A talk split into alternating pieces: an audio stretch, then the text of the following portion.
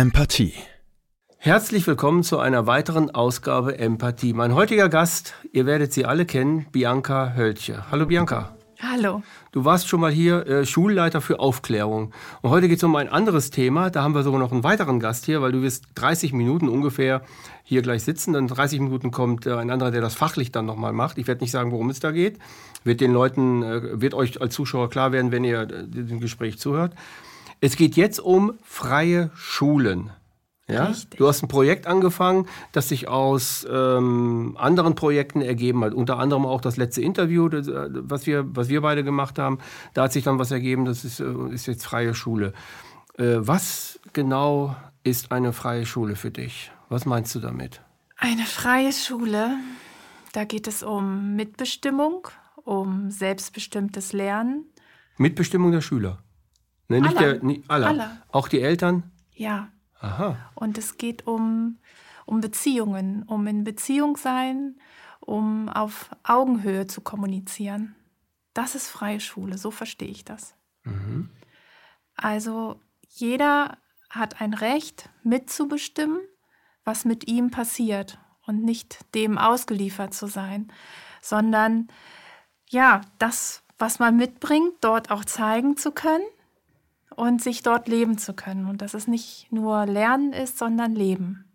Das ist freie Schule. So sollte sie sein. Also das erinnert ja gleich an, also das werden auch viele, die jetzt zuhören, äh, wird das an äh, Gerhard Hüther erinnern.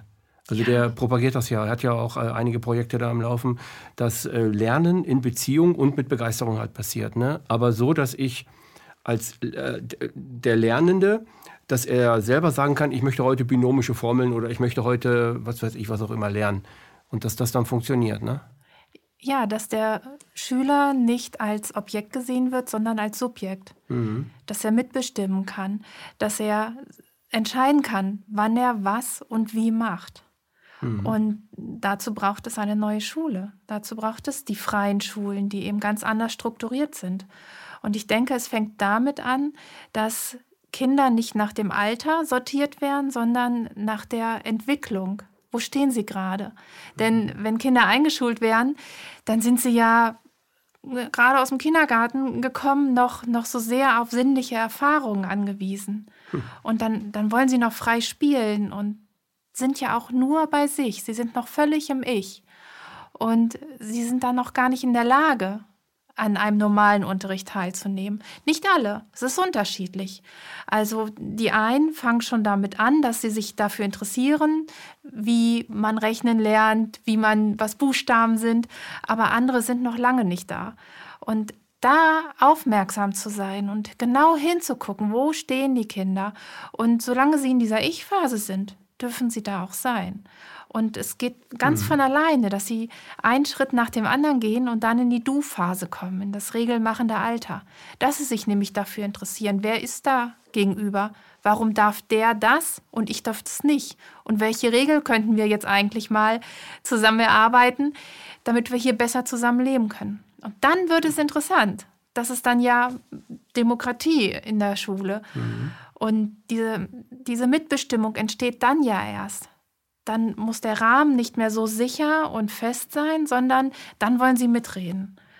Und dieses regelmachende Alter, das zieht sich wieder ein paar Jahre hin.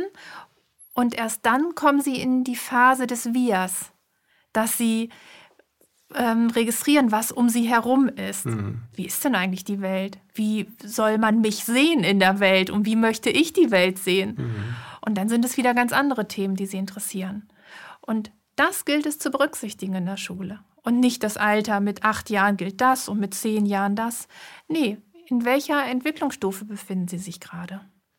Das heißt, es kann durchaus möglich sein, dass ein Neunjähriges mit einem siebenjährigen Kind zusammen ist, weil das eine ist schon, Siebenjährige ist vielleicht schon so weit und das Neunjährige ist erst jetzt so weit. Genau. Aber das spielt keine Rolle, wie weit man ist, sondern es kommen die Kinder zueinander, die jetzt so weit sind, äh, um das und das hinzubekommen.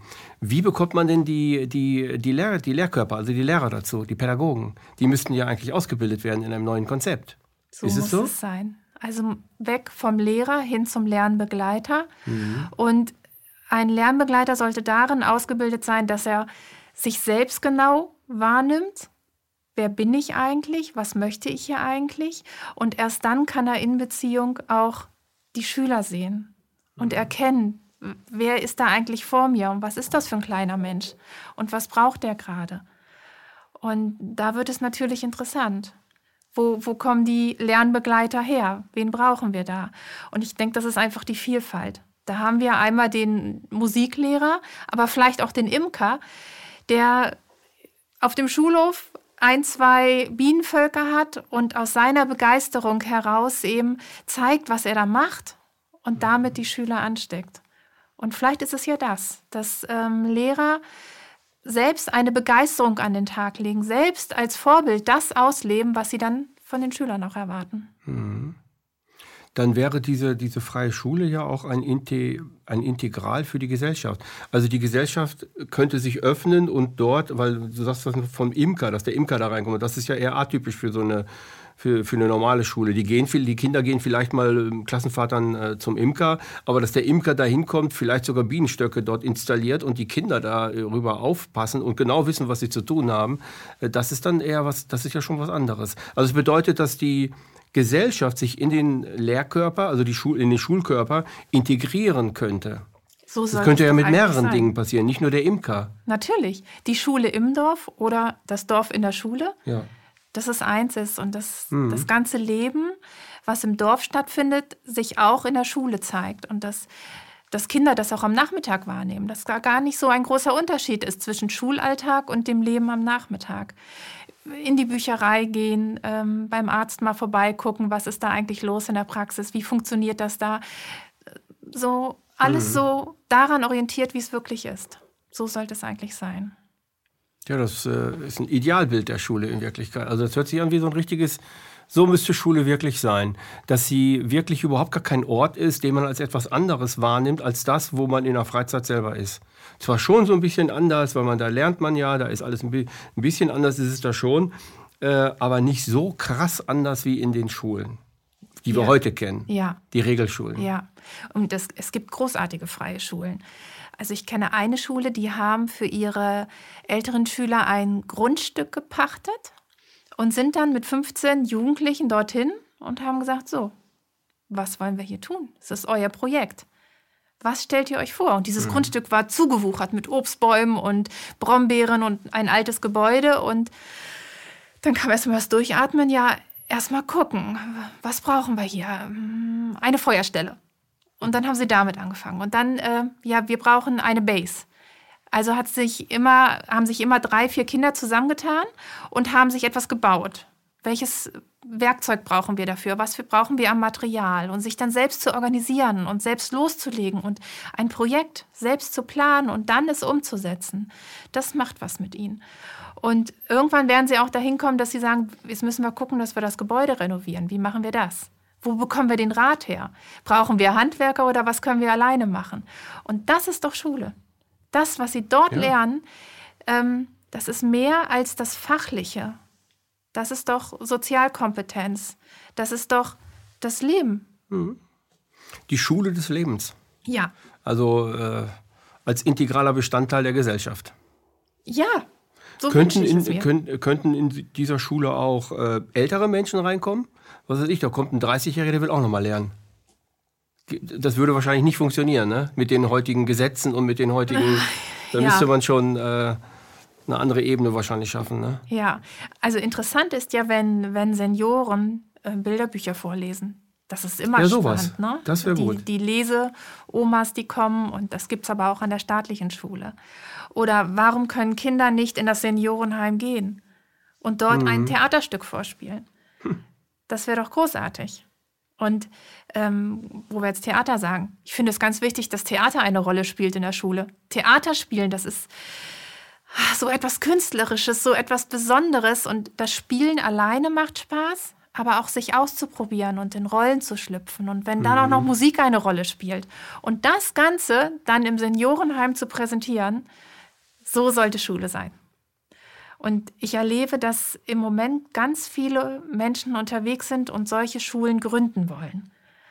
Und das macht mir unheimlich viel Mut und das macht mir unheimlich viel Freude, dass das Lehrer sind, die sagen, ich kann mir da was anderes vorstellen, aber eben auch viele Eltern, Mütter und Väter, die einfach die Idee haben, dass sie für ihre Kinder sich eine andere Schule vorstellen und sich da auf den Weg machen und, und gucken, was gibt es denn alles. Und es gibt mehr als Waldorf und Montessori-Pädagogik und äh, wie das alles heißt, sondern wirklich frei. Welches, welches Dorf haben wir da? Wie ist das regional da? Und welche Kinder sind da? Und genau da zu gucken, welche Bedürfnisse und dafür die, die Schule dann zu planen. Das ist der Traum, das ist die Vorstellung. Ohne es zentral irgendwie zu organisieren, sondern regional da für die Kinder, an den Bedürfnissen der Kinder orientiert. Und dann eben nicht nur für die Kleinen, sondern auch für Jugendliche. Wie bist du auf die Idee denn gekommen? Also die schlummert wahrscheinlich schon länger in dir, weil sonst hättest du diese Idee so, äh, so nicht ausbauen können, gedanklich betrachtet. Du, du weißt ja wirklich alles darüber. Äh, aber wie bist du darauf gekommen? Schon äh, vor Corona-Zeiten, wo das anfing? Oder? Also die Ideen, die ich jetzt habe, die ja. hatte ich vorher auch in der staatlichen Schule. Mhm. Also die, die Pädagogik, die gab es ja schon vorher. Das, das hat mich vorher begeistert und das wollte ich in der staatlichen Schule umsetzen. Da ist es mir nur nicht so gelungen. Und jetzt im letzten Jahr ähm, sind einfach Eltern auf mich zugekommen und, gesagt, und haben gesagt, wir wollen eine Schule gründen. Kannst du uns helfen? Ähm, kannst du uns Tipps geben? Und ja, warum eigentlich nicht? Kann ich machen. Und da habe ich mich erst damit beschäftigt und mir war ja gar nicht klar, dass es so viele tolle freie Schulen gibt und dass da ganz anders gearbeitet wird was hm. alles möglich ist. Und dann habe ich mich auf die Reise gemacht und habe einfach mal hospitiert, habe Schulen besucht. Und das ist eine unglaubliche Vielfalt, die wir da schon haben und die wir einfach noch weiter ausbauen müssen. Und das macht mir so eine Freude, an so einer Schule zu sein. Also das Gefühl ist einfach ein anderes. Wenn ich in eine staatliche Schule komme, dann mh, hm, fühlen sich die Schüler meist beobachtet was will die hier? Mhm. Jetzt redet die auch noch mit meiner Lehrerin, spricht die über mich. Ähm, es ist immer ein komisches Gefühl. Komme ich an eine freie Schule, sind sie alle fröhlich, lachen mich an und keiner, keiner stört sich daran, keiner ist irritiert, sondern sie ruhen in sich. In der Regel ist das so, dass sie, dass sie bei sich sind und entspannt sind und einfach ihr Ding weitermachen. Und dann bin ich willkommen dazwischen. Und das ist schon beeindruckend, dass da also ein Selbstbewusstsein zu erkennen ist bei den Kindern. Und das gilt es auszubauen, denke ich. Vielleicht deswegen, weil die Kinder in einer freien Schule viel mehr Subjekte sein dürfen ne? und viel mehr gesehen werden im, im Einzelnen und nicht bewertet werden und nicht, äh, geht es dann strikt nur ums Auswendiglernen, um Noten machen, nachmachen und so weiter. Und wenn du das jetzt bestehst, dann kriegst du dies und das und jenes. Sondern sie sind Bestandteil dessen, was sie wirklich wollen. Genau, also sie werden gesehen und wahrgenommen so, aber auch, ähm, dass sie das weiter ähm, weiterentwickeln können, was in ihnen drin ist. Mhm. Potenzialentfalterkultur, sozusagen. Das ist es ja, die Potenzialentfaltung. Das wäre wär ja wahrscheinlich dann ja, das Kernthema, ne? dass man die eigenen Potenziale der Kinder fördert, so wie sie das auch wollen. Und dass sie die, ihre eigenen Potenziale selbst entdecken. So, und genau das ist es, dass die Impulse vom Schüler selbst ausgehen. Mhm. Er hat die Idee, er möchte das machen. Und wie kann, kann Schule funktionieren, dass sie trotzdem Impulse gibt, ohne direktiv auf den Schüler einzuwirken. Und das ist das Spannende, also indem die Lernumgebung gestaltet wird. Mhm. Wenn da ein Tisch mit tollem Material ist und wenn sich dann auch noch der Lernbegleiter hinsetzt und vielleicht mit diesem Perlenmaterial anfängt, etwas zu bauen oder etwas auszuprobieren, dann ist das Interesse schon geweckt. Dann kommen die Schüler und der eine guckt nur von weiter hinten und ist neugierig und der andere will direkt mitmachen. Und dann gibt es aber auch die Kinder, die Begleitung brauchen. Da muss jemand sein, der, der mhm. daneben steht und die Hand auf die Schulter legt und sagt, komm, wollen wir es uns mal zusammen angucken. Und das ist auch in Ordnung. Wenn das heißt, es braucht Lehrer dort oder Lehrkräfte, wie auch immer man die Menschen da nennen will, äh, Schulbegleiter oder Lernbegleiter. Äh, es braucht äh, Menschen, die erheblich mehr Empathiefähigkeit haben ja. die einfühlen können äh, in, in die Kinder. Voraussetzung dafür ist Einfühlen in, in, in mich selbst. Genau. Wenn ich nicht in mich selbst reinfühle, dann kann ich auch kein Kind Richtig. nachfühlen. Funktioniert nicht. Also ich brauche Menschen, die, die auch eine Begeisterungsfähigkeit für sich selbst entwickelt haben oder entwickeln wollen oder entwickeln können. Das die, ist Grundvoraussetzung. Die sich für die, selbst wahrnehmen können, ja. die selbst eine Begeisterung an den Tag legen und die sich aber auch zurücknehmen können. Ja. Es geht nicht um den Müssen Unterrichtsinhalt, es geht nicht um sie selbst. Ja. Sie sind im Hintergrund. Mhm. Und ich glaube, das ist die Herausforderung für viele. Und das, das ist auch nicht leicht. Also es gab da so einen Moment, wir waren im Wald und da wollten zwei Schüler einen Baumstamm über einen Graben rüberziehen und waren am Ackern und es ging so schwer und sie haben ihn aber ungünstig gehalten.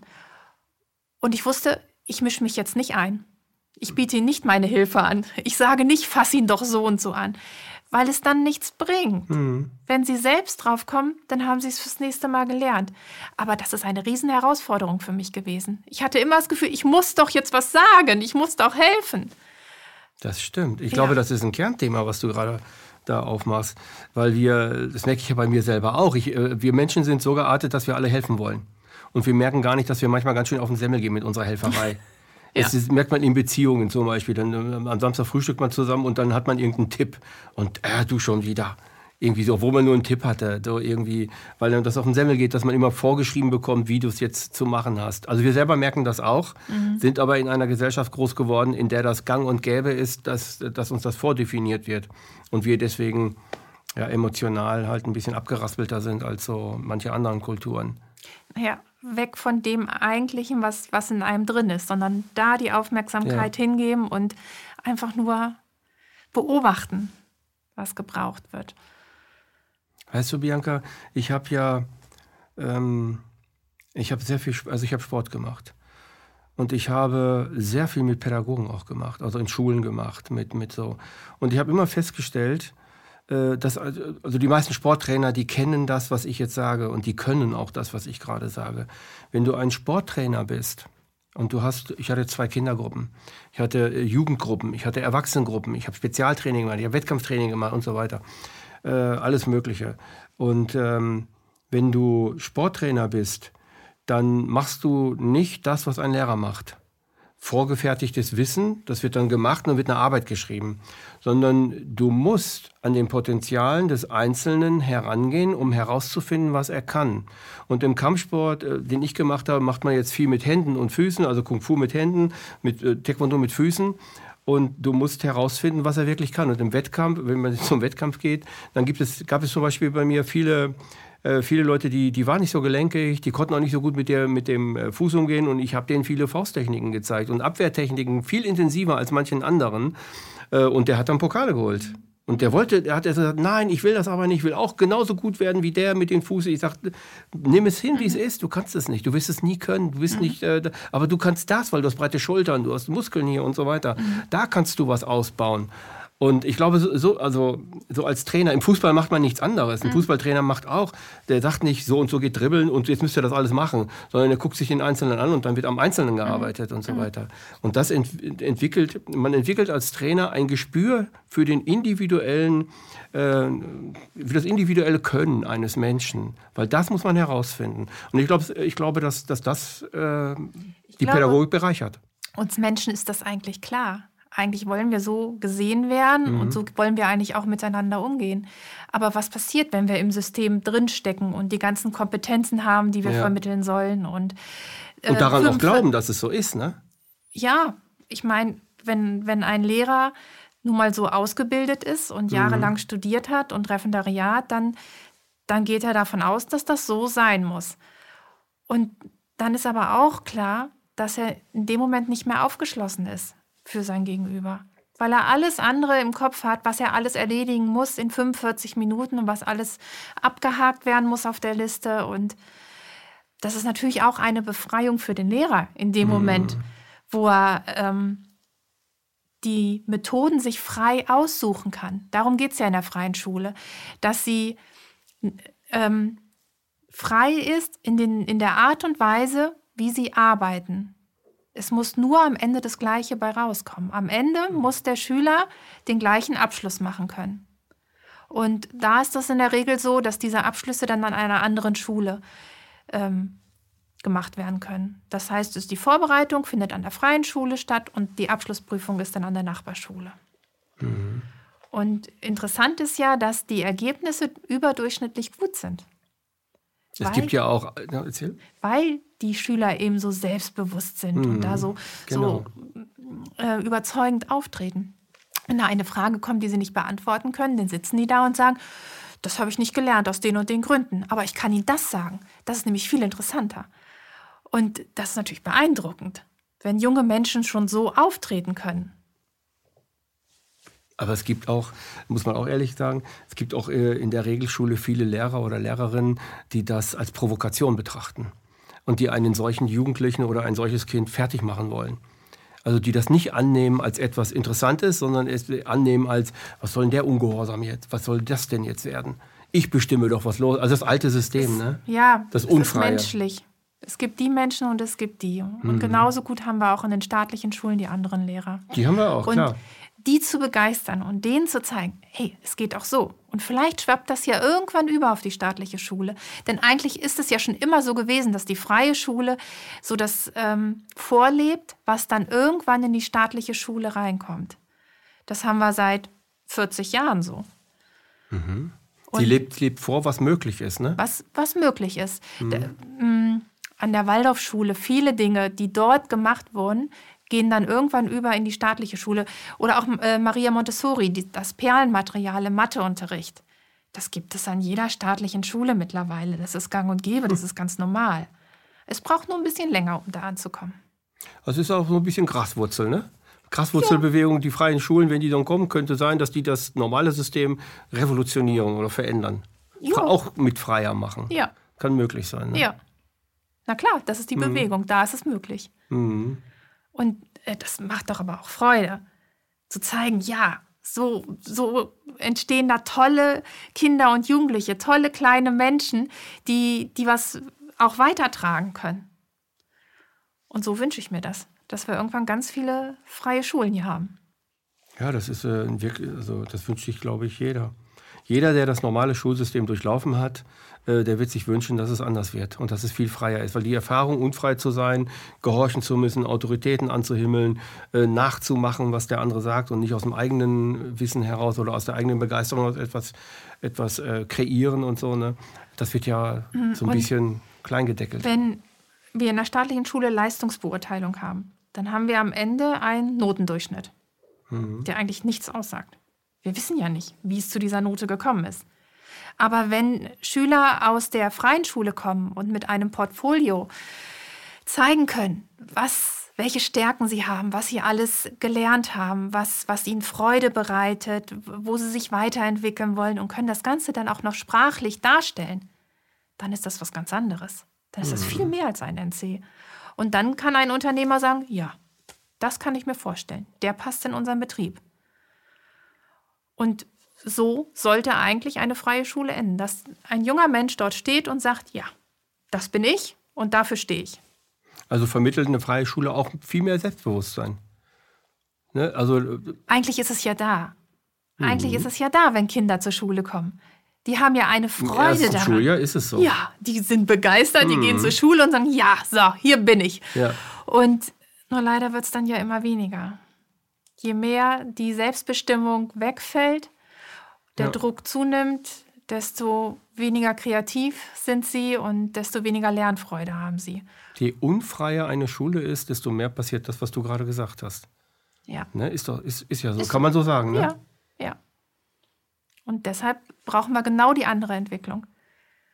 Ihnen erstmal den Freiraum geben, das freie Spiel, erstmal ankommen und dann über die Mitbestimmung reinzurutschen. Und dann können auch alle Themen besprochen werden. Es kann von, von den Inhalten her kann es das Gleiche sein wie an der staatlichen Schule. So muss es ja auch. Am Ende müssen sie ja die gleiche Prüfung machen. Aber eben zum richtigen Zeitpunkt. Vielleicht nicht zehn Jahre lernen, sondern in kürzerer Zeit viel mehr Inhalt, weil es dann von Interesse ist.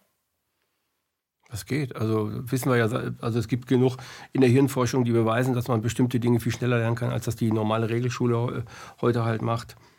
Ja, es muss nur die Bedeutung da sein. Genau. Es muss emotional aufgeladen sein, ja, genau. es, es, muss wichtig sein, es muss einen Sinn ergeben. Und dann, dann passt das auch. Und ähm, gemessen an der Entwicklung. Wenn Rechtschreibregeln sind für ein kleines Kind völlig uninteressant. Was soll das denn? Sie wollen sich doch nur mitteilen. Sie wollen doch eigentlich nur Kommunikation, wollen ein ja. Briefchen schreiben oder einen Einkaufszettel oder was auch immer. Und ihnen dann mit Rechtschreibung zu kommen, du musst aber so und so und so schreiben, das nimmt sämtliche Freude daran. Und alles, was da eigentlich vorher drin steckte an, an Begeisterung, und, um sich mitzuteilen, ist dann weg. Aber ein, ein Kind, das in die Pubertät kommt und sagt, ich möchte, dass jeder um mich herum denkt, dass ich schlau bin und dass ich gebildet bin, der wird auf Rechtschreibung Wert legen. Das soll ja vernünftig sein. Mhm. Was würden die sonst von ihm denken? Ja, der, wenn man älter wird, hat man ja auch das Bedürfnis, das zu tun. Also wenn man jung ist, hat man nicht unbedingt das Bedürfnis, das zu tun. Wenn man aber genau wie du sagst, äh, du bist dann irgendwie angesehen und du merkst, äh, du hast ein paar Rechtschreibfehler, ja, dann machst du einen Kurs dann gehst du freiwillig dahin und du willst, äh, willst es wirklich machen, aus eigener Initiative wieder. Ne? ne? Und so, müsste, so, so, so könnte alles sein. Also es kann ja auch jemand äh, in Mathematik nicht so begabt sein, aber später merkt er, oh, ich will Architekt werden, jetzt muss ich auch ein bisschen was von Statik kennen. Habe ich aber leider gepennt in der Schule, weil es nicht wichtig war für mich. Aber jetzt wird es wichtig. Und das muss auch möglich werden, dass, äh, dass man das mit, was weiß ich, mit 22 oder mit 18 oder so äh, nachholt, weil man das nicht so wichtig fand. Wissen Man hat es vielleicht gehabt. Ja. ja, genau, Wissen verfügbar machen. Genau. Ohne, ohne dass man dann wieder einen Abschluss haben muss, aber macht es nur verfügbar. Naja, vielleicht sollten wir auch wegkommen davon, dass man einen Abschluss braucht. Was heißt denn der Abschluss und wie lange dauert das? Es ist doch nur wieder ein System, wo man einen Schritt nach dem anderen gegängelt wird. Vielleicht kann man sich in viel kürzerer Zeit das Wissen aneignen und die anderen brauchen halt länger. Das wäre doch genau. auch nicht schlimm. Ja. Und Hauptsache, es kommt das Richtige bei raus. Und das Ziel wird erreicht. Und dann, dann ist ja auch viel mehr Freude dahinter. Wenn ich mir selbst ein Ziel stecke, selbst die Möglichkeit habe, mir das Wissen ranzuholen, um dann dahin zu kommen. Und wenn, wenn es schon in der Schule so ist, das ist ja, ich meine, die Kinder, die gestalten unsere Zukunft. Wenn wir mhm. da anfangen, bei den Kindern, ihnen das so zu, hm, vielleicht falsch formuliert, ihnen das so zu vermitteln, dass sie so sein dürfen und so leben können, dann wird es in Zukunft auch so sein. Hm. Die können nicht mehr zurück. Nee. Die sind einfach so. Genau. Und dann werden sie auch ihre Zukunft so gestalten. Und werden ihre Kinder anders behandeln. Das und werden auch für die Kinder was anderes wollen. Genau, das ist nicht zu stoppen. Kann man gar nicht. Deshalb ist es so wichtig, da jetzt anzufangen und immer mehr äh, Kindern das zu ermöglichen. Überall wieder kleine Schulen, für die Kinder, die dort vor Ort sind. Und diese Vielfalt einfach zu leben. Mhm. Ja, ich kann mir das sehr gut vorstellen. Also wir haben gerade einen Film im Kopf. Ne? Äh, man hat ja die Dorfschulen abgeschafft und hat dann immer mehr zu diesen äh, Städteschulen hinzentriert alles und äh, Busverkehr und so weiter. Also man würde sogar, äh, liebe Grün, CO2 bei sparen, wenn man eine freie Schule äh, möglich macht. Es, wär, ja. es wäre möglich. Ne? Und ähm, Eltern mit dazu holen, Eltern, Schüler und Lehrer alle auf Augenhöhe, alle bestimmen mit. Und ja, kleiner Mikrokosmos als Beispiel für die Gesellschaft. Es würde auch, Bildung würde raus aus diesem Schulmief, wo, wo die meisten Leute gar keinen Bock mehr haben, weil sie gar nicht wissen, weil sie falsch verbildet wurden, so nenne ich das. Weil sie verbildet wurden durch die, durch die äh, Schulbildungssysteme. Nicht alle, aber die meisten. Und äh, wenn, wenn es gelingt, freie Schulen zu haben und wirklich äh, eine, quasi eine Potenzialentfalterkultur zu, zu bekommen, dann haben viel mehr Leute Lust zu lernen. Also ich kann mir überhaupt nicht vorstellen, nicht zu lernen. Ich habe Spaß am Lernen, weil ich mir das selber beibringe mhm. und, und weil ich es auf diese Art und Weise lerne. Nicht, mhm. nicht wie Schule, sondern äh, selbstbegeistert bin und so weiter mit, mit den Dingen. Das ist bei dir ja genauso. Okay. Also du machst es ja deswegen, weil du, du strahlst ja richtig. Also du bist begeistert von deinen Projekten. Und so sollte das eigentlich sein. So sollte es sein. Eine freie Schule braucht immer ein besonderes pädagogisches Interesse. Mhm. Nur dann wird sie genehmigt. Das heißt, wo ist es denn gerade? Wo ist die Besonderheit an den freien Schulen? Und da haben wir die Draußenschulen, die tatsächlich nur draußen Unterricht machen. Dann haben wir Bauernhofschulen. Das ist, ähm, das ist spannend. Die haben einen Hof und äh, da dreht sich der Schulalltag drumherum. Ähm, welche mit Naturkonzepten. Es gibt aber auch Schulen für, für Kunst und Kultur, finde ich ganz spannend, die ganz viel Theaterarbeit und Musikpädagogik anbieten. Mhm. Ähm, das ist so eine breite Palette an, an Varianten, die es da gibt. Und ähm, nur wenn eine Schule so eine Besonderheit nachweisen kann. Oder es gibt Schulen, die sich darauf spezialisiert haben, mit ADHS-Kindern umzugehen, die besondere Impulskonzepte anbieten. Raus, wandern oder was auch immer. Und ähm, nur dann wird sie genehmigt, wenn sie etwas anbietet, was die staatliche Schule eben nicht kann. Da gibt es aber tausend Möglichkeiten. Also ja. äh, wenn man das verstanden hat, das Prinzip, dann kann man wirklich ganz viele Möglichkeiten schauen. Also was ist das mit, mit Kunst und Theaterschulen und so weiter. Und das ist, äh, das ist schon gerade für Großstädten, ja. jetzt wie hier in Berlin, äh, würde sich das super anbieten, ne? weil äh, das durchmischt sich ja irgendwann. Auch die Menschen durchmischen sich und das, dann hat man ähm, eine Kompetenz, die wäre gigantisch. Ja, na klar. Sport. Ähm, du hast vorhin von Sport gesprochen. Das wäre ein besonderes pädagogisches Interesse, wenn man ein besonders breites Angebot hat. Und da könnte man ja die Vereine auch mit dazu holen. Ja. Warum da? Die warten darauf. Glaube ich so. Ja. Weil die kann, können dadurch neue Mitglieder generieren, was ja auch in Ordnung ist. Ja, natürlich. Das ist eigentlich auch das Konzept des Landessportbundes gewesen mal. Ne? Dass das so, aber das hat sich alles irgendwie anders ergeben. Sag's mal lieber so. naja, was, was brauchen Kinder und Jugendliche heute? Das ist die Frage. Was brauchen sie heute und hier und jetzt? Und da ist äh, Sport gehört dazu. Also wir leben, erleben ja durch Digitalisierung, dass sie immer mehr vom PC sitzen und sich mhm. eine Information nach der anderen reinziehen, aber keine Erfahrung mehr machen und sich selbst nicht mehr erleben und Richtig. über Sport sich auszupowern und lebendig zu sein und an seine Grenzen zu kommen und darüber hinwegzugehen. Das ist doch so unglaublich wichtig. Es verändert auch geistige Einstellungen. Sport verändert, also Sport, also Sport ist total wichtig. Es ist einfach nicht wegzudenken. Sozialkompetenz, wenn ja. ich in einem Team zusammenspiele und auch wirklich angewiesen ja, genau. bin auf den anderen. Ist wichtig, brauchen wir. Und hm. nicht 45 Minuten in der Woche, sondern eigentlich sollte das jeden Tag dazugehören. Mhm. Und das ist Sport, das ist Musik, das ist das freie Spiel, das ist ja das, was uns doch so als Menschen da ausmacht. Mhm, ne? Genau. Bianca, wir müssen hier einen Cut machen. Jetzt Schade. kommt der, ja, es war richtig drin jetzt. Ne? Ja. Ich hoffe, äh, einige äh, sind begeistert von diesem, von diesem ganzen Prinzip. Und jetzt kommt ähm, ein weiterer Gast, der uns die juristischen Hintergründe von freien Schulen etwas erzählen kann. Also nicht einer, sondern ein, nee, eine Frau. Bis gleich. Empathie. Ja, jetzt sind wir in der gleichen Ausgabe Empathie, eben Bianca Hölche mit äh, Freie Schulen. Und jetzt haben wir hier eine Anwältin, die uns erklären äh, möchte, wie das mit freien Schulen juristisch äh, vonstatten geht, wie das überhaupt funktioniert. Weil für alles, was wir an Ideen brauchen, äh, um in das, das in die Gesellschaft zu implementieren, brauchen wir das Rechtssystem. Wir müssen es verankern können. Wenn wir es nicht verankern können, ähm, dann wird es viele Gegner geben und dann ist das nur eine Luftblase und Peng Puff, dann ist es weg. Freie Schulen.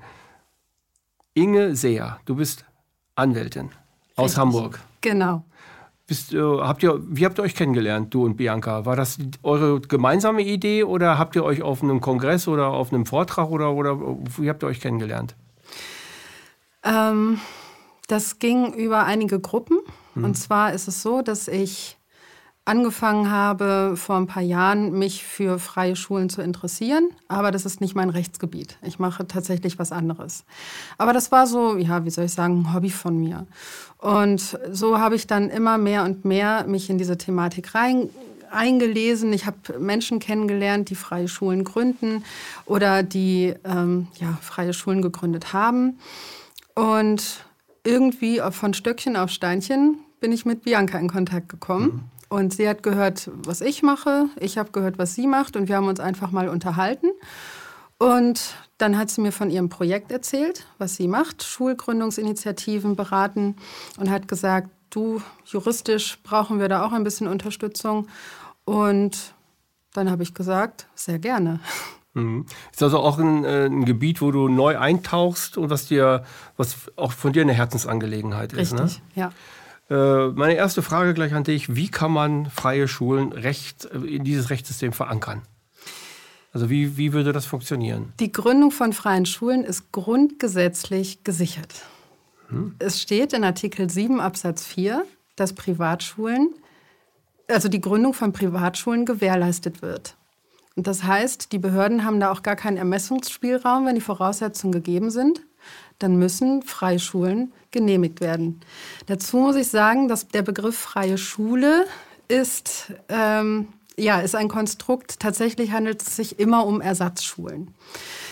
Freie Schule bedeutet auch nicht Freigeist, Juhu, äh, also die ganzen, mhm. äh, was, man, was man sich darunter vorstellt, sondern freie Schule kommt von freie Trägerschaft. Denn ähm, bei den äh, Regelschulen ist es so, dass die, dass die öffentliche Handträger der Schule ist und bei den freien Schulen sind das eben Körperschaften. Also entweder mhm. Vereine oder Genossenschaften, GmbHs, UGs, wie auch immer. Also die der normale Bürger im, Verband, im Verbund mit anderen Bürgern gründen kann und sich dann eine Rechtsform schafft. Genau, also äh, eine Privatperson kann ja keine freie Schule gründen. Da muss eine Rechtsform dahinter mhm. stehen. Das sind in der Regel sind es Vereine, aber es kann auch alles andere sein. Und das ein Verein zu gründen ist deswegen einfach, weil in, meistens ist es so, dass die Schulen ja von Eltern gegründet werden. Es ist ja nicht so, dass ein Unternehmen sagt, juhu, ich möchte eine freie Schule gründen, sondern das ist ja eine Herzensangelegenheit der Eltern. Und die, weil es auch aus Kostengründen da am einfachsten ist, einen Verein zu gründen, ähm, äh, setzen die sich einfach als Verein zusammen und dann gründen sie eben eine Schule. Mhm. Aber jetzt, äh, also ich bin, denke da wieder gerade äh, kam, mir der, kam mir der Gedanke, mal die Unternehmer anzusprechen, weil ich kann mir sehr gut vorstellen, dass in freien Schulen viel mehr Kompetenzen ähm, von Kindern und Jugendlichen freigesetzt werden. Hab ich ja, haben wir ja gerade mit Bianca schon besprochen. Ähm, und dass die Unternehmen davon profitieren. Also wenn die investieren würden da in so freie Schulen, die könnten, könnten ja auch investieren, äh, spenden oder was weiß ich, welche Rechtsform es da gibt. Mhm. Und ähm, dann hätte doch man, hat man viel mehr Möglichkeiten. Weil letztlich geht es ums Rechtssystem und es geht um Finanzen. Das, ja. das sind beide Systeme, die immer alles möglich machen, was man so denken kann. Egal in welchem Bereich das ist. Und wenn, man's, wenn das Rechtssystem sagen würde, nein, was es aber jetzt nicht tut, es sagt ja ja, aber wenn die Finanzmittel nicht gegeben sind, dann kann man ja denken, wie man will, man kriegt das nicht zu Wege. Aber die Firmen können auch profitieren davon. Die würden davon profitieren, ganz klar. Ich stelle mir vor, dass die meisten davon einfach zu wenig gehört haben. Also die Vorstellung mhm. einer freien Schule war bei mir vor ein paar Jahren noch, entweder es ist eine Eliteschule, ja, also das bedeutet, man äh, hat da einen ganz hohen Druck, damit aus den Kindern nur noch Manager und, und äh, Unternehmer werden, oder es sind dann diese Waldorfschulen, die Ökoschulen, wo die Kinder ihren Namen tanzen. Mhm. Tatsächlich ist da ja sehr viel mehr dahinter und das hat ja Bianca vorhin auch alles erklärt. Mhm. Also es gibt die unterschiedlichsten und tollen Schulen und das weiß aber die Mehrheit gar nicht. Das, man müsste eigentlich Filme drehen und viel mehr darüber informieren, äh, was eigentlich eine freie Schule bedeutet. Ja, das ist wie, wie, wie also ich bin äh, jetzt was diese Dinge angeht, glaube ich mal erfahren genug zu sagen, äh, das ist gewollt, dass das nicht, äh, was weiß ich, jeden Monat ein so ein Bericht mal auf WDR, mhm. NDR, ARD, ZDF und was weiß ich noch alles kommt. Weil äh, freie Schulen bilden, also bilden ja nicht das heraus, was das Schulprinzip ganz am Ende hervorbringen will, nämlich den ähm, regelkonformen Staatsbürger. Das ist quasi so die letzte Klausel innerhalb der, der, ja, der, der, der Schule halt. Also Soldaten, Informationssoldaten nenne ich sie, die für den Arbeitsmarkt in bestimmten Situationen zur Verfügung gestellt werden, wo ähm, halt nicht äh, die Freiheit des Geistes, des Denkens, de, de, des Auseinandersetzen mit den eigenen Potenzialen äh, das Prinzip sein könnte. Dabei brauchen die eigentlich gar keine Angst vor den freien Schulen zu haben, denn also am Ende werden es nicht so viele freie Schulen sein, dass wirklich jedes Kind unterkommt.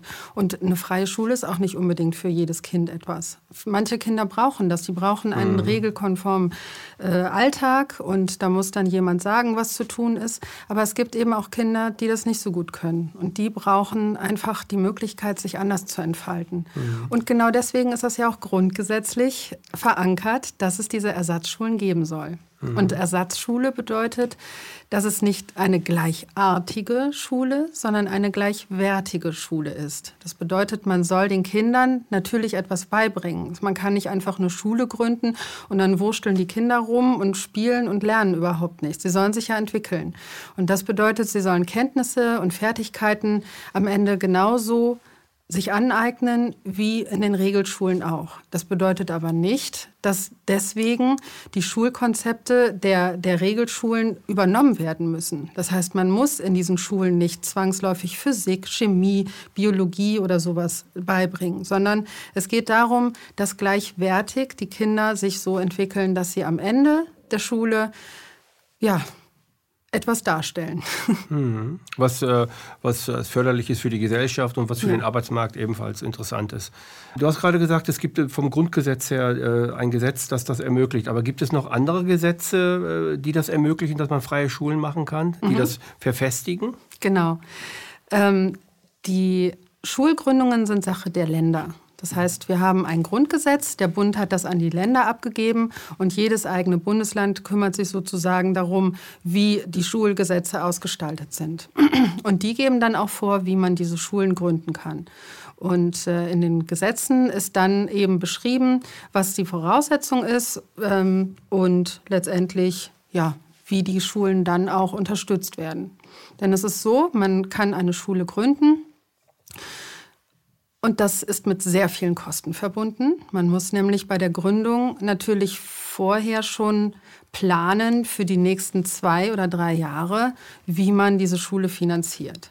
Das heißt, man muss das Gebäude finanzieren, man muss die Lehrer finanzieren. Die Lehrer müssen aber auch gleichwertig behandelt werden, wie in den Regelschulen. Das heißt, man kann ihnen nicht das auszahlen, was man gerade zur Verfügung hat, sondern man muss ihnen das bezahlen, was in den Regelschulen bezahlt wird. Und dann muss man natürlich auch die ganzen Schulmaterialien bezahlen. Und da kommt einiges zusammen. Und das für die nächsten zwei, drei Jahre. Und man darf natürlich auch, was das Schulgeld angeht, darf man natürlich nicht sagen, okay, wir, wir fangen mit 30 Kindern an, dann soll einfach jedes Kind einfach mal 1000 Euro im Monat bezahlen.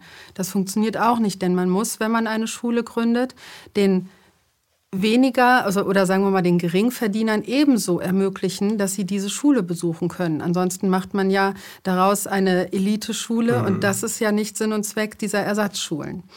Und äh, insofern wird dann auch vorgegeben, so Pi mal Daumen, was sie an Schulgeld bezahlen sollen. Und damit kommt man bei weitem nicht hin, bei dem, was eine Schule so kostet.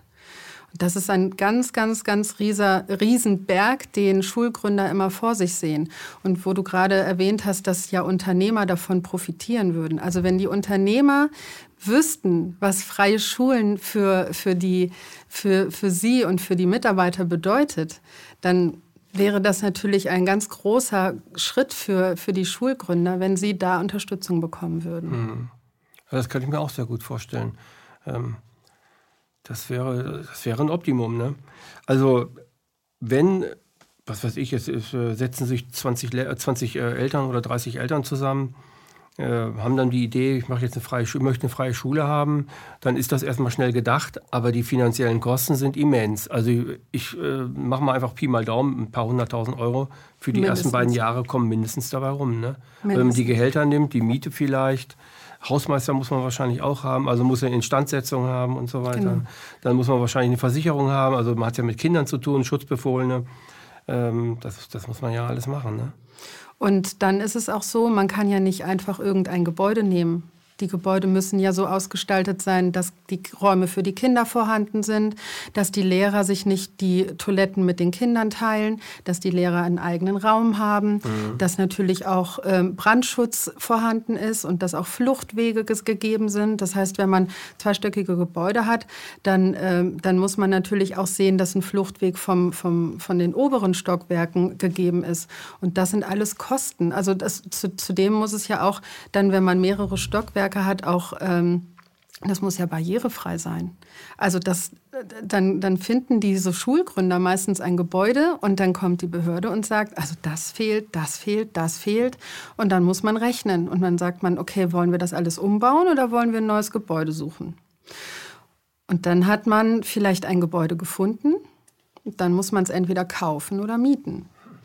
Und wenn man es mietet, denn es muss ja schließlich für die Genehmigung, muss ja im Gebäude vorhanden sein. Man kann ja nicht sagen, du Vermieter, ähm, wenn wir die Genehmigung dann haben, dann kommen wir hier rein, sondern die brauchen das ja vorher. Und äh, wenn sie dann alles zusammen haben, dann guckt sich die Behörde das an, dann lässt sie sich Zeit Und wenn gerade das Schuljahr anfangen soll im August, dann kommt irgendwann im Juli die Ablehnung. Dann haben die Schulgründer das Gebäude, die haben sich um Lehrer gekümmert, denn ähm, die, die Lehrer müssen natürlich auch entsprechend ausgebildet sein. Ich kann jetzt nicht einfach irgendwelche Eltern nehmen und sagen, seid mal bitte Lernbegleiter und wir bilden euch ein bisschen aus, sondern die müssen natürlich auch das zweite Staatsexamen haben. So, und die müssen auch irgendwo herkommen. Man muss ja bei der Genehmigung, bei dem Genehmigungsverfahren, muss man ja die, die Lehrer auch darlegen. Und man muss auch die Verträge zeigen, wie die Verträge mit den Lehrern aussehen. Ja, und wenn man dann alles zusammen hat und die Ablehnung bekommt, na, dann steht man da. Dann ist man ja pleite, im Grunde genommen. Also man hat ja Folgekosten dann. Richtig. Wäre doch so. Also die Lehrer würden darauf pochen, dass sie erstmal ihr Gehalt kriegen, obwohl die äh, jetzt nicht tätig werden können, aber äh, sie sind ja eingestellt sozusagen. Also das ist ja. Meistens ist es so, dass die dann noch in anderen Schulen sind und dann rüberkommen würden. Also das ist immer so ein bisschen schwierig. Mhm. Man braucht ja auch schon die Schüler. Und die Schüler, die meldet man ja auch noch nicht von der Schule ab, sondern man lässt sie erstmal drauf. Und wenn dann irgendwie die Schule gegründet ist, dann kann man sagen, okay, die, die machen jetzt einen Schulwechsel. Aber es gibt auch eine positive Nachricht für die, für die Zuschauer und Zuschauerinnen. Es hört sich das negativ an, wo es geht ja nicht oder so. Nein, nein, nein. Deutschland ist voll von freien Schulen. Also es Richtig. gibt eine Menge freie Schulen, ja. ne, die das also wirklich hingekriegt haben, genau. hinbekommen haben. Ich glaube, ich glaube, vielleicht ist das Konzept der freien Schule nicht unbedingt groß zu denken, sondern eher klein zu denken, wie Bianca das auch sagte. Vielleicht Dorfgemeinschaften oder kleinere Kommune mit, mit äh, was weiß ich, vielleicht fünf Klassen, vier Klassen erst einmal. Ja. Oder? Ja, im Prinzip kann man das so machen. Aber dann ist tatsächlich die Finanzierung vielleicht ein bisschen wackelig, weil man natürlich mit dem Schulgeld versucht, erstmal die Finanzierung irgendwie für die nächsten zwei, drei Jahre hinzubekommen. Mhm. Und ähm, wenn das dann auch noch gedeckelt ist, es gibt Bundesländer, da sagen die Behörden, mehr als 180 Euro darf nicht bezahlt werden. Und das kann man sich ja dann ausrechnen und hochrechnen und sagt sich, wie soll denn das gehen? Ja, geht gar nicht. Es geht gar ja. nicht. Dann gibt es natürlich die GLS-Bank, die solche, solche Vorhaben dann auch unterstützt, was ja auch gut ist. Aber letztendlich ist es so, dass die Behörde sich das auch drei Jahre dann anschaut und dann natürlich wieder entscheidet. Bleibt die Schule jetzt bestehen oder nicht? Es, ich habe jetzt kürzlich ein äh, Urteil gelesen, in dem eine, einer Schule die Genehmigung wieder aberkannt wurde weil die Behörde geprüft hat. Die hat sich mit den Kindern unterhalten. Die Kinder haben gesagt, ja, wir spielen hier den ganzen Tag, wir sind hier im Hof und das macht total Spaß. Und dann hat die Behörde gesagt, oha, hier passiert nicht viel, das geht nicht, also müssen wir die Genehmigung wieder abziehen. Und das ist natürlich auch ein Ding. Also mhm. das ist natürlich für Eltern, Lehrer und äh, auch für die Kinder dann blöd. Mhm. Weil die müssen ja dann in irgendeine andere Schule und wenn sie jetzt keinen Platz bekommen, können sie natürlich dann auf die Regelschule und da läuft ja alles ganz anders. Die Armen. Ja, das ist ein Schock für die Kinder. Ja. Nicht mehr spielen, auf einmal stillsitzen. Ja. Frontalunterricht. Ja. Ja. Ja, das ist äh, also, also ähm, ja, man, man braucht also Trägerschaften, ich sag's mal so. Man braucht ähm, Leute, also Gruppen, was weiß ich, Initiativen, die das äh, tragen. Gibt es da vom Europäischen, von der Euro Europäischen Union Finanztöpfe, die man vielleicht äh, also es gibt Stiftungen, kann? die da unterstützen können. Und dann gibt es natürlich auch so ein paar Konzepte, wie man es machen kann. Also man kann zum Beispiel ähm, Bürgschaften von den Eltern nehmen, bis zu 3000 Euro. Wenn die dann sagen, okay, wir bürgen bis zu einem Betrag von 3000 Euro und man hat irgendwie 40, 50 Eltern zusammen, dann hat man schon mal einen gewissen Betrag, wo die Bank dann auch sagt, okay, damit können wir arbeiten. Aber ansonsten ja, muss das Konzept, das Finanzkonzept so stehen, dass die, ähm, dass die Bank natürlich dann auch sagt, okay, gut, wir geben euch das Geld erstmal. Denn letztendlich ist es so, wenn in drei Jahren die Schule funktioniert hat, dann kann man auch rückwirkend die Gelder natürlich bekommen. Man bekommt nicht 100 Prozent vom Staat subventioniert, sondern das sind dann nur irgendwie zwischen 60 und 90 Prozent oder 60 und 80 Prozent. Äh, aber das ist ja schon mal was. Und wenn die Schule dann zwei, drei Jahre besteht, dann bekommen die dann bekommen die Schulen Unterstützung bis zu 80 Prozent. Dann wird das Gehalt der Lehrer bezahlt und der Rest wird dann weiterhin eben von dem Schulgeld finanziert. Aber das kann dann auch funktionieren. Wie machen das denn ganz normale Regelschulen? Ähm, im, im, im, meinetwegen in Hamburg oder in Niedersachsen oder in Nordrhein-Westfalen, diese ganz normalen Schulen, wie werden die denn äh, finanziert? Die werden vom Staat finanziert. Also vom, die, die vom Staat oder vom, vom Land? Vom Land natürlich. Genau. Vom Land werden die finanziert. Richtig. Da gibt es äh, einen Bildungsminister. Budget, genau.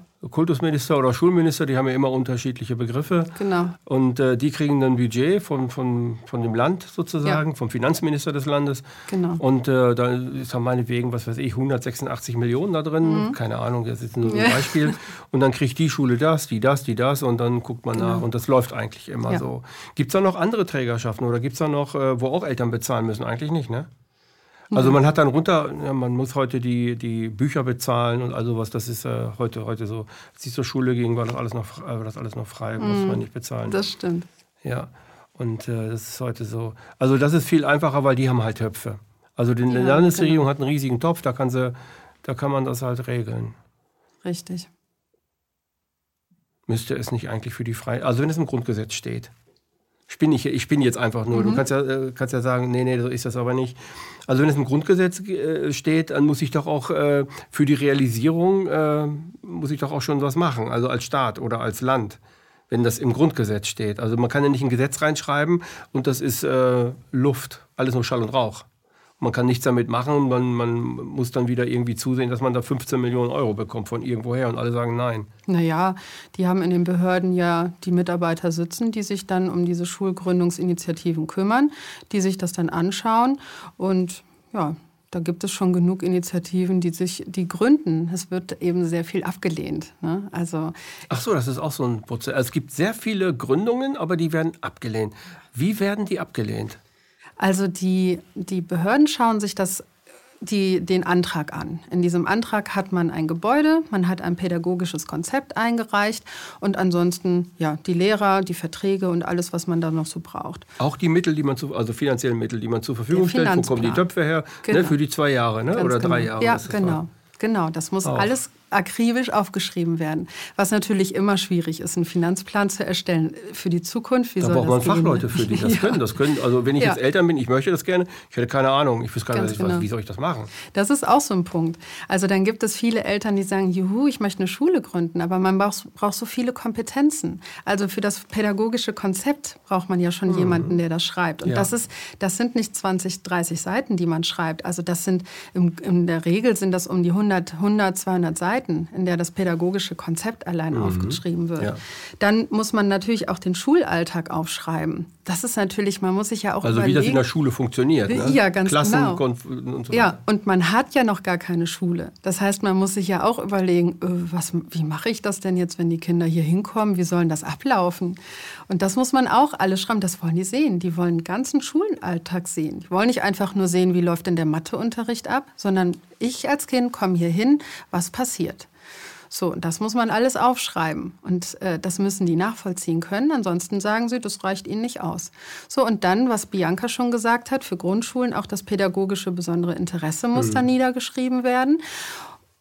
Und wenn dann so Sachen drinstehen wie, naja, die Schule soll bindungsorientiert sein oder es soll eine Naturschule sein oder ein Bauernhof, das ist was Besonderes. Mhm. Naja, dann kommt, oder Sport auch zum Beispiel, ja, es soll eine sportliche Schule sein mit viel Bewegung, dann kommen die Behörden und sagen, das gibt es doch in den staatlichen Schulen schon. Da gibt es die bewegte Pause, da gibt es den Sportunterricht, das ist doch alles da. Natur, das gibt's doch. Die gehen dann in der Pause ein bisschen auf die Wiese und dann haben sie da ihre Natur. Und bindungsorientiert, naja, da ist der Lehrer und die Kinder haben ja eine Bindung zum Lehrer. Das ist doch, ist doch alles schon gegeben.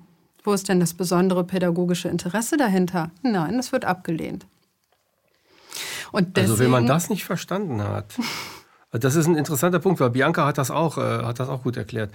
Wenn man also nicht das besondere Interesse dieser freien Schule äh, wirklich gut hinbekommt und gut artikuliert bekommt, gut beschrieben bekommt, äh, dann wird die abgelehnt, weil, die, weil diese normalen Bürokraten, nenne ich sie jetzt einfach mal, einfach denken, das hat ja sowieso jede Schule Bindung zum Lehrer, wenn ich das schon höre. Also 30. ich war, jetzt, Bianca habe ich das ja auch gesagt mit denen, ich war Sportlehrer. Aber ich habe so viele so viele Schüler gehabt, zu denen kann man kein persönliches Bindungsverhältnis eingehen. Selbst dann nicht, wenn man drei, vier Mal die Woche die gleichen Gruppen hat und so weiter. Ja. Das funktioniert gar nicht. Das funktioniert nicht. Nicht als Einzelner. Richtig. Wenn man mehrere Trainer hat, was hat, das hatte ich, dann differenziert sich das alles so ein bisschen aus. Ne? Die einen da, die anderen da. Das gleiche müsste man mit Lehrern dann machen. Eine Klasse, was weiß ich, drei oder vier Lehrer. Eigentlich schon. Eigentlich genau. schon, um dieses Bindungsinteresse wirklich auch äh, in die Realität zu überführen. Zumal, dass es wirklich da ist. Ganz genau, zumal die Lehrer dahingehend auch ausgebildet sein müssen. Die müssen wissen, genau. wie sie die Bindung zum Kind aufbauen. Mhm. Und das ist in, einer, in, in einem normalen Studium, ist es überhaupt nicht, das ist überhaupt gar kein Thema dort. Das ist äh, zumal dieses bindungsorientierte ähm, Thema, das ist etwas, was, ähm, was auch mit Studien schon längst belegt ist, dass das hilft und sinnvoll ja. ist. Und wenn ich mir dann natürlich von der Behörde anhören muss, das gibt es schon längst. Sie haben es nicht verstanden, aber ich möchte Ihnen auch keinen Vorwurf machen. Denn wie sollen Sie es denn wissen? Es sagt Ihnen ja keiner. Und deswegen das bin ich der Meinung, wir müssen viel mehr Aufklärung machen. Und wir müssen ihnen zeigen, was es gibt. Wir können ja nicht sagen, lieber, lieber Mitarbeiter der Behörde, komm doch mal vorbei, wir zeigen es dir. Die Schule gibt es ja noch nicht, ja. Aber man muss es denen irgendwie zeigen können. Ich glaube nicht, dass, ähm, dass sie alles böse meinen oder dass von, nee. von oben irgendwie der Hammer kommt ja. und äh, lehnt alle Schulgründungen mhm. ab, sondern sie wissen es einfach nicht besser. Da ich, ich glaube, dass sich dahinter ein, ein Phänomen verbirgt, äh, das grundsätzlich ist für unsere, für unsere Gesellschaft, aber auch für alle anderen Gesellschaften, die es in Europa gibt, die sich Demokratie nennen.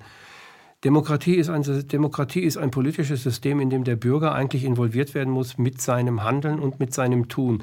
Aktiv an der politischen äh, Willensbildung und an der, politischen, äh, an der politischen Gesellschaft seinen Anteil hineinzubringen. Das ist eigentlich auch das, was Demokratie meint. Demokratie ist noch viel größer, aber das ist das, was im Grunde genommen ein Konzept der Demokratie beinhaltet, nämlich dass ich mich in, die, in mein demokratisches Handeln in der Gesellschaft integriere und dass ich etwas tue.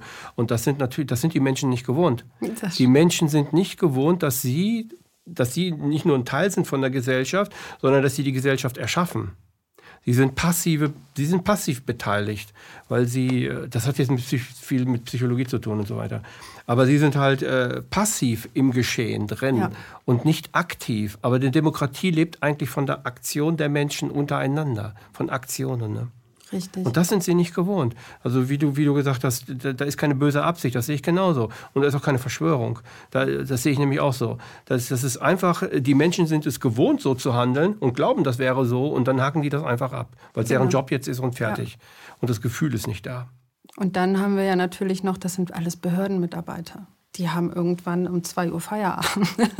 und da möchten die sich nicht mehr als nötig damit beschäftigen. Aber ich muss sagen, ähm, es gibt einige, die sind bereit, das Gespräch zu suchen. Und das finde ich schön. Also mhm. daran erkennt man, okay, man muss es ihnen einfach nur noch mal erklären. Und man kann dann hinfahren und man kann das noch einmal erklären, weil letztendlich ist es so, das pädagogische Konzept, das sind 200 Seiten, man liest es und liest es und je nachdem, wie konzentriert man ist, hat man vielleicht auch schon die letzten zehn Seiten vergessen und dann denkt man sich, hier fehlt doch einiges. Und äh, wenn man dann ins Gespräch geht und direkt in den Dialog und den Leuten erklärt, so und so und so soll es ablaufen, dann könnte es vielleicht funktionieren. Aber dann haben wir ja auch immer noch nicht alle Voraussetzungen. Dann brauchen wir ja noch das Gebäude, was dann, mhm. was dann ähm, ja, den Rest macht. Und ähm, das mit den Gebäuden, das ist auch ein ganz, ganz, ganz blödes Thema, weil es, also es ist so, man kann Schulen, also man muss Schulen genehmigen, wenn die Voraussetzungen gegeben sind. Die Behörde hat keinen Ermessensspielraum. Und ich bin der Meinung, es gibt ein verstecktes, Inter äh, verstecktes Ermessen hinter den ganzen Voraussetzungen, die erfüllt werden. Denn wenn der Schulhof vielleicht für die Behörde aus welchen Gründen auch immer nicht groß genug ist, dann sagen die, der Schulhof ist nicht groß genug. Dann müssen sie aber auch erstmal verstehen, dass es in dieser Schule gar nicht eine Glocke gibt, die läutet und alle Kinder stürmen nach draußen. Und insofern braucht man nicht einen Schulhof wie in den Regelschulen, der dann irgendwie, was weiß ich, wie viel Hektar groß ist oder so, sondern Es reicht im Prinzip der, die Größe aus, die gegeben ist. Und dann sagen sie, der Schulhof ist nicht groß genug. Ja, aber was soll denn das heißen? Gibt es da irgendwie eine Quadratmeterzahl, die dann sagt, es müssen aber mindestens so und so viel pro Kind sein? Das sagen sie dir nicht. Und dann weißt du einfach nicht, was sollst du denn jetzt tun? Wie, wie willst du das denn jetzt denen erklären? Und ja, dann reicht das einfach nicht aus. Oder es gibt nur eine Methode, denen das zu erklären, indem man Öffentlichkeitsarbeit macht. Das heißt, man, mhm. man lädt ein, was weiß ich jetzt, freie Schule in, in Kusumuckel lädt man jetzt ein, die Lehrer lädt man ein, man lädt auch den Bürgermeister ein. Es ist ganz wichtig, diese Person zu kriegen. Oder Leute vom Stadtrat oder äh, wie auch mhm, immer, genau. oder Oberbürgermeister, wie, all die, die eigentlich bürgernahe Politik machen. In der Kommune funktioniert das ja teilweise noch. Es gibt tolle Bürgermeisterinnen und Meister, das ist so. Das ist nicht so wie in einer, in einer weltlichen Politik. Und da muss man Veranstaltungen machen, damit die begreifen, worum es geht. Und dann muss man, sie, äh, muss man versuchen, vielleicht die Schulbehörde dafür zu kriegen. Ja. Oder Leute von der Schulbehörde dafür zu kriegen. Und, und, und so weiter. Das meine ich auch, genau. So kann es laufen. Ja, so kann es laufen. Da muss man, was weiß ich, Kaffee und Kuchen halt eben anbieten, dass sie auch wirklich kommen. Oder ja. ne, man muss es ihnen schmackhaft, ist halt so. Ich habe mit einem Kollegen telefoniert, der erzählte mir, der hat schon einige Schulgründungen begleitet. Und bei einer haben sie die ganzen Eltern zusammengetrommelt, sind zur Behörde hingefahren, weil die haben sie komplett ignoriert. Die haben keinen Termin mhm. mit denen vereinbart, die sind nicht ans Telefon gegangen, man hat sie nicht erreicht. Und dann sind sie mit ein paar Eltern dahin gegangen, haben ein paar Tage immer vor der Behörde demonstriert. Und irgendwann kam dann der Behördenmitarbeiter, der Zuständige, und hat gesagt, wir machen machen morgen einen Termin. und dann hat es funktioniert. Hm. Ja, man muss dranbleiben, man muss auch so ein genau. bisschen Hürden überwinden. Genau. Ne? Man braucht so ein bisschen Biss dafür auch. Also positive Aggressivität nenne ich das. Äh, die braucht man dafür, damit man. Äh, man darf nicht sofort, wenn die Dominosteine fallen, sagen: Oh, Scheiße, es geht sowieso nicht, lass uns aufhören und so weiter. Ja, Nein, man genau. muss am Ball bleiben. Und da ist natürlich, spielt natürlich auch die Rolle, wer sich da zusammengefunden hat. Also es spielen so viele Dinge. Ja. Also es ist ja auch äh, in, in den letzten Jahren auch so, es haben sich ja Gruppen zusammengefunden, die sich dann zerstritten haben und dann wieder auseinandergefallen sind. Und das ist etwas, naja, wir haben es ja nicht gelernt. In den Schulen, Projektarbeit, das ist vielleicht einmal in der Woche oder so. Aber es gibt Schulen, deren Konzept ist so, dass ausschließlich in Konzepten gearbeitet wird. Und ähm, so erkennt man dann jetzt in unserer Gesellschaft, dass wir kaum in der Lage sind, an einem Projekt gemeinsam zu arbeiten, weil vielleicht die ein oder andere Kompetenz fehlt. Mhm. Und dann zerstreitet man sich und das war's. Und ich denke, ähm, wenn man eine, eine sehr gute Gruppe ist und einfach sagt, die Schule soll gegründet werden, komme was wolle, dann kann das auch funktionieren.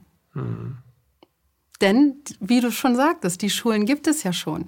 Wir haben ja ähm, jetzt kürzlich mit einer gesprochen, deren Schule ist äh, schon seit zehn Jahren auf dem Markt. Sie hat sich so gefreut, weil sie gesagt hat, jetzt gehen die ersten Kinder ab von der Schule. Jetzt sieht sie, was aus den Kindern von Anfang an geworden ist. Von, von, von der ersten Klasse an. Und dann hatte ich sie gefragt, wie das mit ihr war und ihrer Schulgründung. Und dann hat sie gesagt, am Ende äh, gab es nur noch den Klageweg. Aber die Schule steht, sie hat es geschafft. Und mhm. sie sagte, es war das Beste, was sie machen konnte. Also man braucht auch Leute, die so ein bisschen Biss haben. Inge, ich danke dir für diese halbe Stunde. Es war zu kurz, ne? wie mit Bianca, es ja. war einfach zu kurz.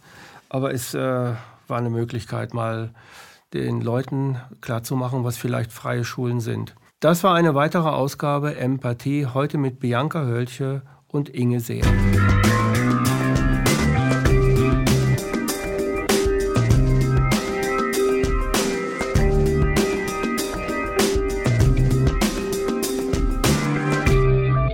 Danke, dass Sie Apolut eingeschaltet haben.